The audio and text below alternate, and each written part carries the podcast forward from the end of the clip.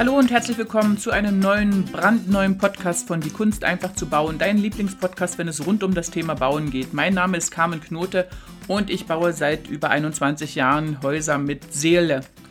Und in, dem heute, in der heutigen Folge erzähle ich dir, ähm, wie du dir eine Luxusvilla bauen kannst, auch wenn dein Budget heute noch nicht reicht. Was du machen musst, damit du dir das sukzessive bauen kannst und welche Sachen du auf jeden Fall vermeiden solltest. Ich wünsche dir ganz viel Spaß beim Zuhören und mach's gut. Deine Carmen. Hallo ihr Lieben und heute erzähle ich euch sechs der größten Tipps, wie ihr mit einem kleinen Budget sukzessive auch ein großes Haus bauen könnt.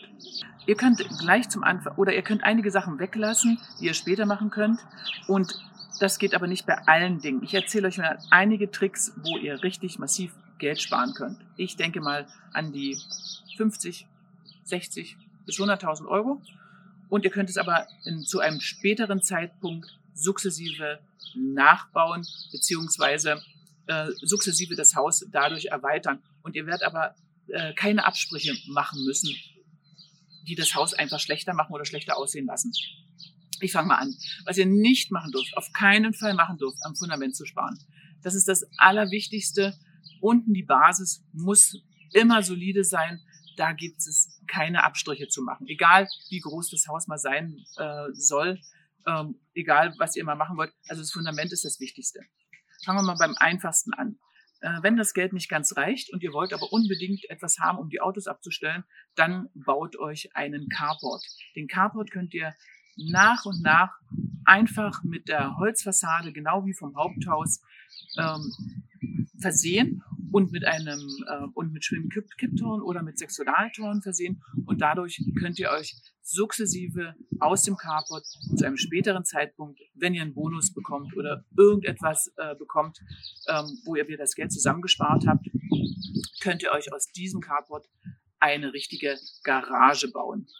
Es ist einiges dabei zu beachten. Ihr könnt sowohl durchpflastern oder ihr könnt eine Bodenplatte machen. Das, das günstigste ist, ihr fangt praktisch mit Einzelfundamenten an oder mit Streifenfundamenten an, wo der Carport draufsteht und pflastert innen durch und macht danach ein Sektionaltor. Das wäre das allereinfachste und das solideste.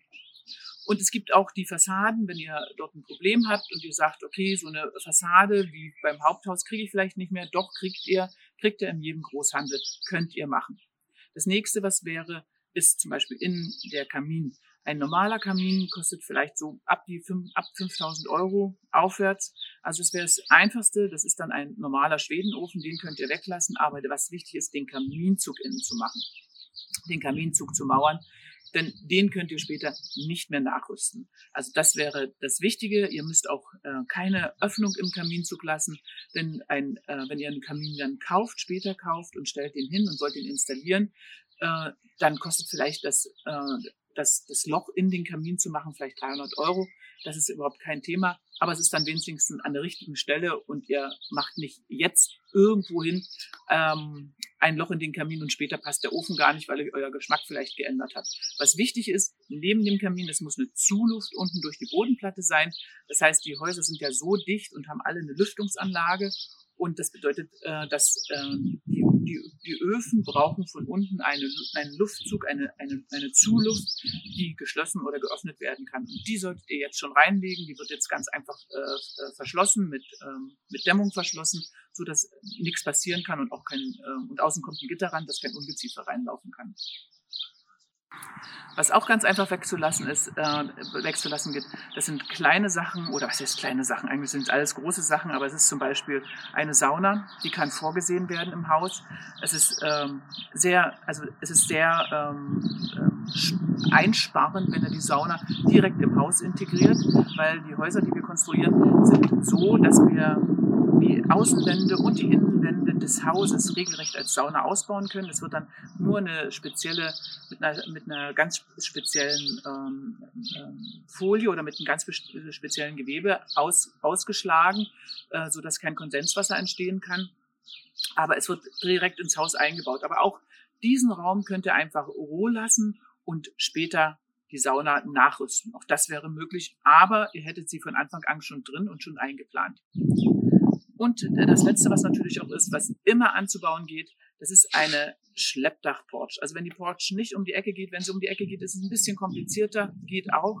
Aber habe ich auch schon, haben auch schon Kunden von mir gemacht.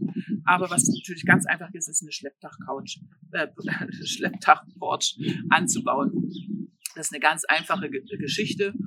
Kostet im, am Anfang auch eine ganze Stange Geld, könnt ihr weglassen, könnt ihr sukzessive äh, später danach machen. Es ist auch so, meine Erfahrungen sind so, etwas, was ihr weglässt, was ähm, so gewaltig ist jetzt wie eine Porch, da sehnt man sich ja darauf zu leben.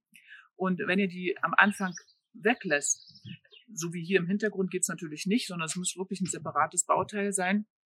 Wenn er die weglässt, ist der Schmerz so groß, dass man die unbedingt haben will und dann so lange zusammenspart, bis man sie wirklich dann realisiert hat. Das ist etwas, was man wirklich macht. Es gibt andere Sachen, kleine Sachen, wenn man zum Beispiel eine Glühbirne oben äh, hängen lässt. Äh, das ist ein Bauprovisorium, das ewig Bestand hält. Auch wenn alle mir immer sagen, nö, nö, nö, Frau Knote, das mache ich schon und das macht man ganz schnell weg. Nein, so eine kleine Sachen, die übersieht man gern und regelt die nicht. Das Wichtige, was ähm, was all das ähm, beinhaltet. Das Wichtige ist, dass ihr in der Planung alles, was ihr im Nachhinein machen wollt, bereits in der Planung im Bauantrag reingeschrieben wird, mitgeplant wird und genehmigt wird. Und dann ist es überhaupt kein Problem, wenn ihr es sukzessive im Nachhinein anbaut oder äh, vervollständigt. So könnt ihr am Anfang doch mit einem kleineren Budget ein größeres Haus bauen, was ihr gerne wollt, weil die Bausubstanz an sich, die könnt ihr nicht mehr erweitern. Wir können innen den ganzen Stauraum äh, und äh, Kleiderkammern, das kann man alles vorsehen. Aber die, die ganze Substanz an sich, die, die, die Bausubstanz, die kann man später schwer erweitern. Das geht nicht mehr. Also die muss von Anfang an stehen. Ich hoffe, die sechs Tipps heute haben euch geholfen und ich wünsche euch viel Spaß beim Bauen. Das war ein brandneuer Podcast von Die Kunst einfach zu bauen. Vielen Dank, dass du zugehört hast und wenn du dir die Zeit nimmst für eine Bewertung bei iTunes, dann freue ich mich natürlich riesig. Und vergesse auf keinen Fall, die drei kostenlosen Ratgeber herunterzuladen. Erfolgreiche Grundstückssuche, wie du Fehler beim Grundstückskauf vermeidest und die sieben Schritte in dein eigenes Domizil. Den Link dazu findest du hier unten in den Shownotes. Und denke daran, ein völlig neues Lebensgefühl in deinem Haus mit Seele wartet bereits auf dich. Macht's gut, bis zum nächsten Mal, deine Carmen.